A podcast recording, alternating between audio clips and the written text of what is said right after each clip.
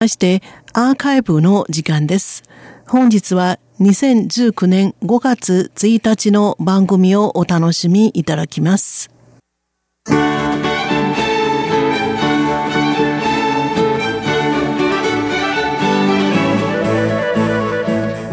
リスナーの皆様、こんばんは。台湾ミニ百科の時間です。ご案内はそう予定です。ちゃんと前を見て歩きなさい。と、街を歩いているのに、携帯をばかりいじっていて、いわゆる歩きスマホをしている人を見かけると、このように言いたくなりますよね。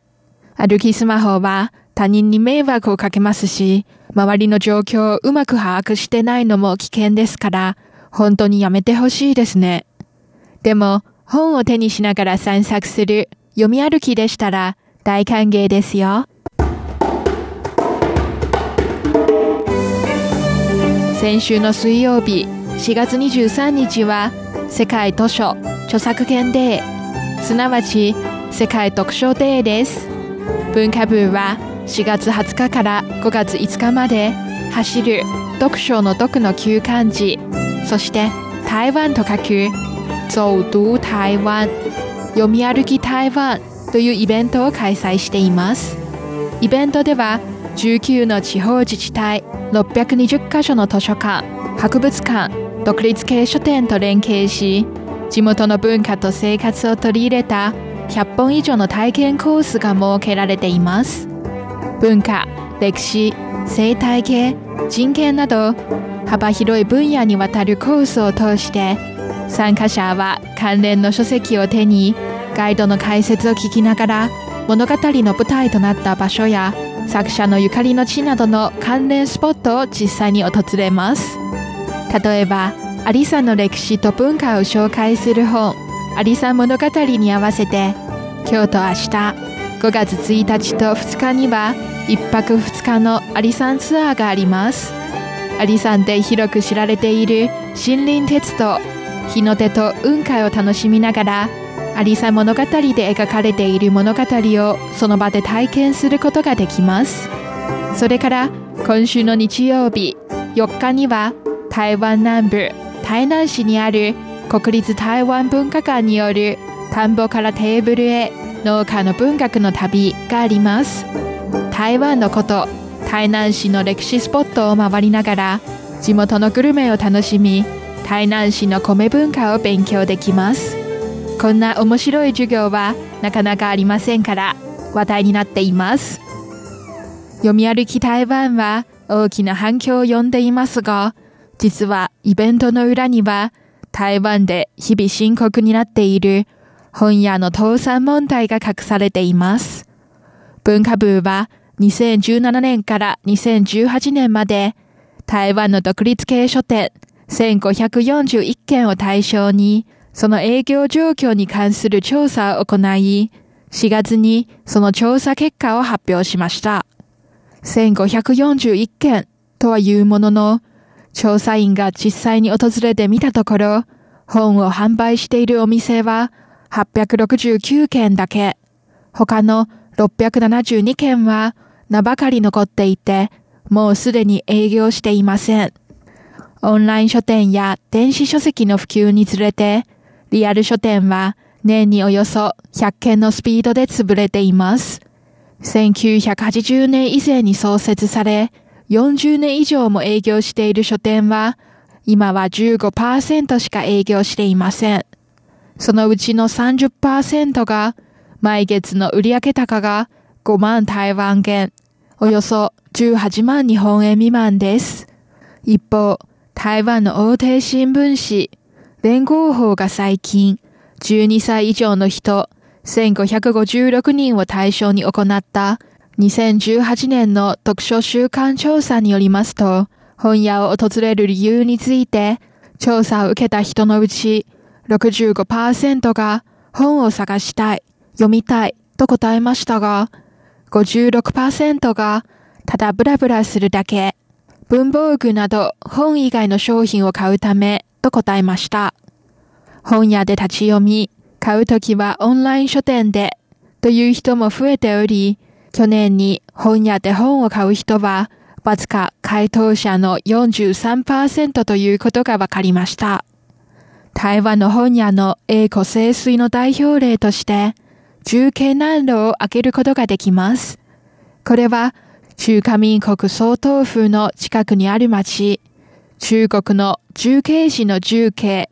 東西南北の南、そして路地裏の路と書く重慶南路です。重慶南路は台北有数の書店街でした。日本統治時代では本町通りと呼ばれ、1895年に新高堂書店をはじめ、日本人小学校の文房具や教科書などを取り扱う本屋が立ち並べられました。第二次世界大戦後、日本へ引き上げた日本業者に代わり、中国大陸からの書店と出版業者が次々とこの町で開業していき、本と出版の町となりました。中国の著名な詩人と文学館の州務長も、この町で詩集や文学、哲学などの本の路上販売をしていました。当時禁じられていた雑誌や書物などもここで取り扱われており、有識者らに大人気でした。最盛期は書店が300軒以上も立ち並んでいました開業時間前から店の前には長蛇の列ができていたと重慶南路で開業して40年を迎えた書店のオーナーが懐かしげに語りました特に新学期が始まったばかりの時期は教科書を買い求めるために1時間以上並ぶのが日常茶飯事だったそうです。ところが、この本の町、重慶南路も、やはり衰退の流れに逆らえません。最盛期に300軒以上もあった書店のほとんどは、ホテルにとって変わられ、今は10軒も残っていません。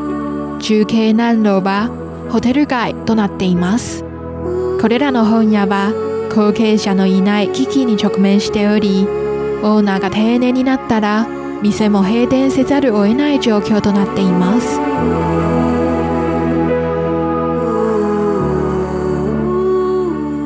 衰退していく台湾のリアル書店ですが近年では路線転換などの方法を通して再起を図ろうとしている店も少なくありません今回文化部の調査対象のうち本屋に新たな価値を創出しようとしている店が33%を占めています。環境の種類はドリンクや飲食店が一番多いです。その次は教育課程、芸術品販売、さらに宝くじ、塾、郵便物差し出しサービスまであります。これらの書店は兼業がメインになりつつあるという割合も大きくなってきていますが、アンケート調査を見てみますと、確かに兼業がない他の書店よりも魅力度も客の利用率も高いそうです。また、ここ5年に開業した本屋は、一つのプラットフォームを作り、まちづくりセンター、文化の発信地など、より地元の生活に寄り添っていく傾向があります。地元ならではの製品とサービスを提供し、地元民の精神的なよりどころになることを目指しています。4月23日から5月5日まで行われている世界読書デーのイベント読み歩き台湾も実は各地の本屋の振興を図る意味合いが込められています。本の内容に基づいた地元の体験イベントを行うことを通して人々と本屋との結びつきをより強くしています。なお、一連のイベントの主催者側、文化部も今後は各地で本屋の指導員を配属し、本屋の経営を視察したり、相談に乗ったりすることや、営業に関する関連講座を開催するなどして、本屋の振興にさらに力を入れる方針です。本屋がなくなったら文化もなくなるという説のように、本屋がこれからも台湾のあちこちに見かけられるよう期待しています。台湾ミニ百科ご案内はそう予定でした。こちらは台湾国際放送です。